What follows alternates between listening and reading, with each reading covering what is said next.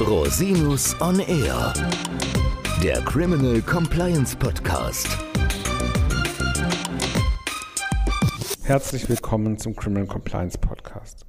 Schön, dass Sie wieder eingeschaltet haben. Mein Name ist Christian Rosinus und in unserer heutigen Folge geht es um den Strafklageverbrauch oder das Doppelbestrafungsverbot. Aktuell stehen wir kurz vor dem Beginn der Weltmeisterschaft im Fußball in Katar. Da werden ja auch Erinnerungen an die Weltmeisterschaft im Jahr 2006 in Deutschland wach. Das sogenannte Sommermärchen. Wie Sie sicherlich wissen, wurde auch das Zustandekommen des Sommermärchens später nochmal juristisch aufgearbeitet. Das sogenannte Sommermärchenverfahren zog sich sowohl in Deutschland als auch in der Schweiz über einige Jahre hin. Insbesondere die Staatsanwaltschaft Frankfurt am Main hatte etwa gegen vier Personen ermittelt und tatsächlich vor dem Landgericht Frankfurt am Main Anklage erhoben. Vor wenigen Tagen nun stellte das Landgericht Frankfurt am Main das Verfahren gegen die vier Betroffenen wegen eines Strafklageverbrauchs ein. Nun stellt sich natürlich die Frage, was bedeutet ein solcher Strafklageverbrauch? Natürlich können wir hier nicht auf die Details des Falles eingehen, sondern es geht vielmehr darum, dies zum Anlass zu nehmen, das Thema des Strafklageverbrauchs kurz noch einmal darzustellen. Erst einmal vorab, der Strafklageverbrauch ist eine andere Bezeichnung oder ein Ausfluss des Doppelbestrafungsverbots. Dies ist ein zentraler Verfahrensgrundsatz im deutschen Strafverfahrensrecht, der sich aus Artikel 103 Absatz 3 des Grundgesetzes ergibt. Das bedeutet, dass niemand zweimal für die gleiche Tat bestraft werden darf. Hierfür gibt es einige Anwendungsfälle. Der wichtigste Fall ist ein Urteil eines Gerichts. Wenn eine Person rechtskräftig zu einer Strafe verurteilt wurde, dann darf kein zweites Strafverfahren über den gleichen Vorgang eröffnet werden.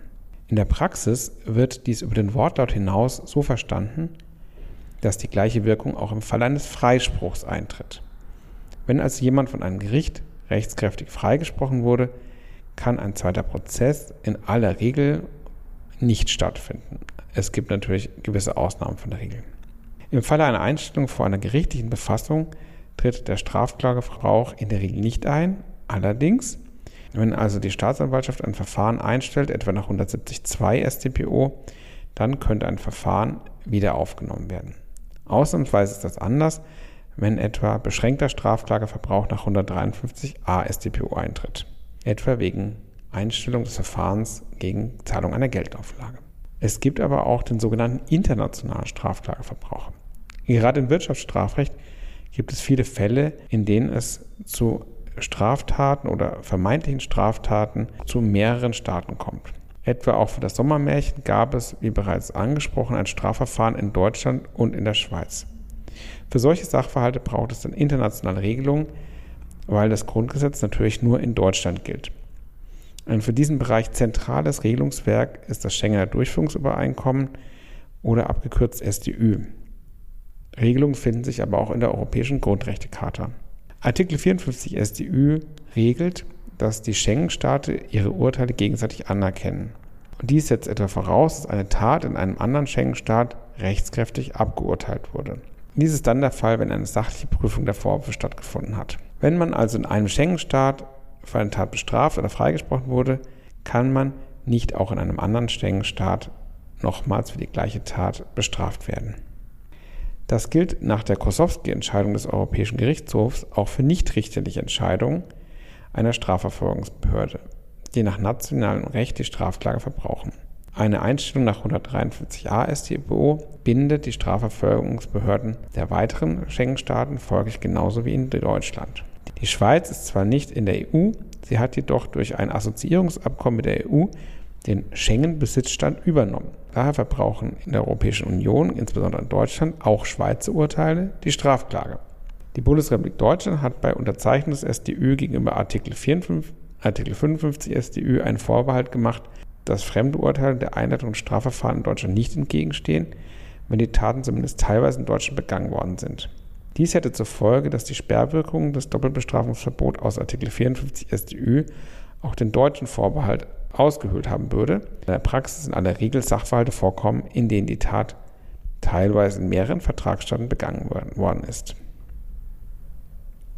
Vor diesem Hintergrund haben die deutschen Gerichte eine Rechtspraxis entwickelt, und zwar zugunsten des Strafklageverbrauchs, wonach Deutschland trotz des einschränkenden Vorbehalts an Urteile von Schengen-Staaten gebunden sind, wenn das urteilende Gericht im Tatortstaat liegt. In unserem konkreten Fall wurde nun das Schweizer Strafverfahren im April 2020 durch das Bundesstrafgericht in Bellinzona eingestellt. Weil die Schweiz Mitglied des Schengen-Raums ist, greift Artikel 54 des StÜ.